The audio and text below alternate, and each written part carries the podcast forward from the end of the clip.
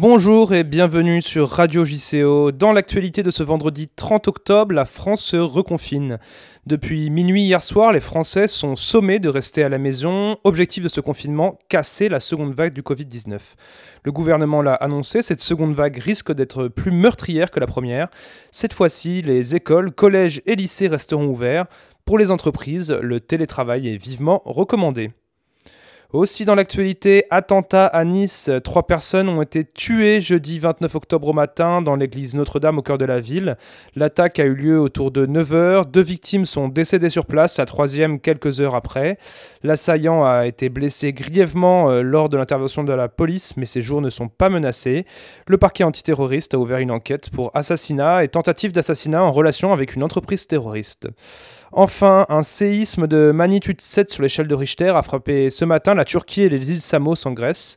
Plusieurs immeubles se sont effondrés, le bilan provisoire fait 4 morts et 120 blessés en Turquie.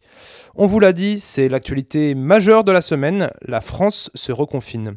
Reportage sur le personnel hospitalier qui doit intensifier son rythme de travail. Les patients arrivent plus nombreux tous les jours. Antoine, interne en médecine à l'hôpital parisien Kremlin-Bicêtre, fait euh, un point sur la situation. Au niveau de la réanimation et des urgences, euh, on a presque atteint le maximum de lits possibles Covid. Au final, hein, en réanimation, on doit être à au moins 75% des lits de réanimation Covid. Aux urgences, c'est beaucoup, beaucoup de Covid qui arrivent chaque jour. Et je pense que la différence avec la première fois, c'est qu'on a beaucoup, beaucoup de personnel touché. Euh, moi, je vois dans mon service, euh, on a déjà la moitié de nos effectifs de médecins qui ont le Covid actuellement ou qui l'ont eu, donc qui n'ont pas pu venir travailler. Il y a beaucoup de personnel qui part en fait au final en burn-out, donc euh, ça fait des lits qui ferment également. La grosse différence avec la première fois, je dirais, c'est vraiment le nombre de personnes touchées parmi nous, parmi les soignants, parmi le paramédical. 250 personnes sont décédées du Covid-19 hier, la barre des 36 000 décès est dépassée.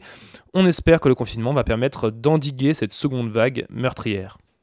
À cause du confinement, de nombreux étudiants n'ont pas pu trouver de petits boulots. Beaucoup d'entre eux se rendent chaque semaine dans des associations d'aide alimentaire afin de remplir leurs assiettes.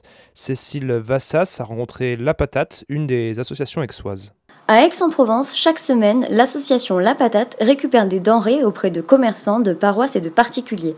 Juliette et ses collègues bénévoles se chargent ensuite de les redistribuer aux étudiants dans le besoin. La mission de la patate, c'est de récupérer des invendus. On stocke tout ça dans le local de la patate.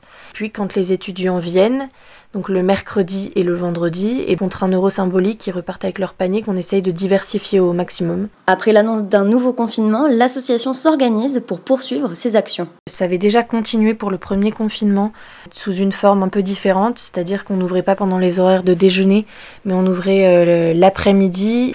Pour respecter un minimum les mesures sanitaires, il y avait euh, des tables qui étaient posées dehors et les étudiants venaient, euh, faisaient la queue dans la rue à partir du stock qu'on avait positionné sur des tables. Et donc euh, on avait besoin de sept bénévoles pour pouvoir euh, stocker, euh, inscrire les étudiants qui venaient, préparer les paniers, les accueillir. Ce confinement-là, la patate va continuer sous une forme différente. On va essayer de reprendre un peu les idées qu'on avait eues pendant le premier confinement. Hormis la dérogation de déplacement, le confinement devrait permettre aux étudiants dans le besoin de se rendre aux associations d'aide alimentaire.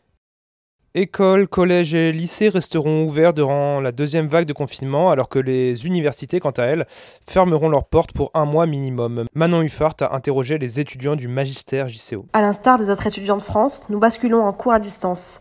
Léa, Alice, Vincent nous font part de leurs ressentis, leurs inquiétudes, face à cette annonce qui bouleverse le déroulement de leur dernière année. Pour à distance, euh, c'est quelque chose que j'ai pas eu l'occasion de faire encore parce que j'étais du coup, euh, j'étais pas en cours quand a eu le premier confinement, mais, euh, mais je sais que c'est assez difficile. En plus, j'ai des problèmes de concentration, je pense que ça va pas être simple. Et puis les stages, oui, ça me stresse parce que je pense que toutes les entreprises sont un peu en difficulté, ont pas forcément les moyens de prendre des stagiaires, etc. Et puis, euh, et puis même, il y a plein de stages qu'on peut pas faire à distance. Moi, par exemple, dans l'événementiel, c'est compliqué. C'était exactement ce que je voulais faire, et puis je me rends compte que ça va être compliqué, donc je vais faire plutôt de la com digitale.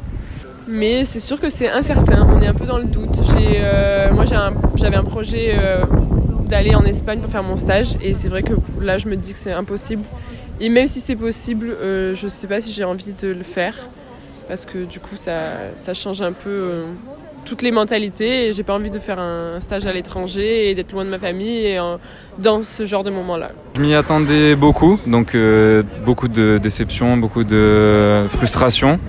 Mais bon, on s'était préparé à ça. Il y a beaucoup d'étudiants qui ont des stages à chercher et euh, les offres vont se réduire drastiquement. Donc euh, on va voir, c'est plus de l'incertitude que de l'inquiétude pour l'instant. Affaire à suivre donc au JCO qui continue sa newsletter hebdomadaire car l'actualité, elle, ne s'arrête jamais.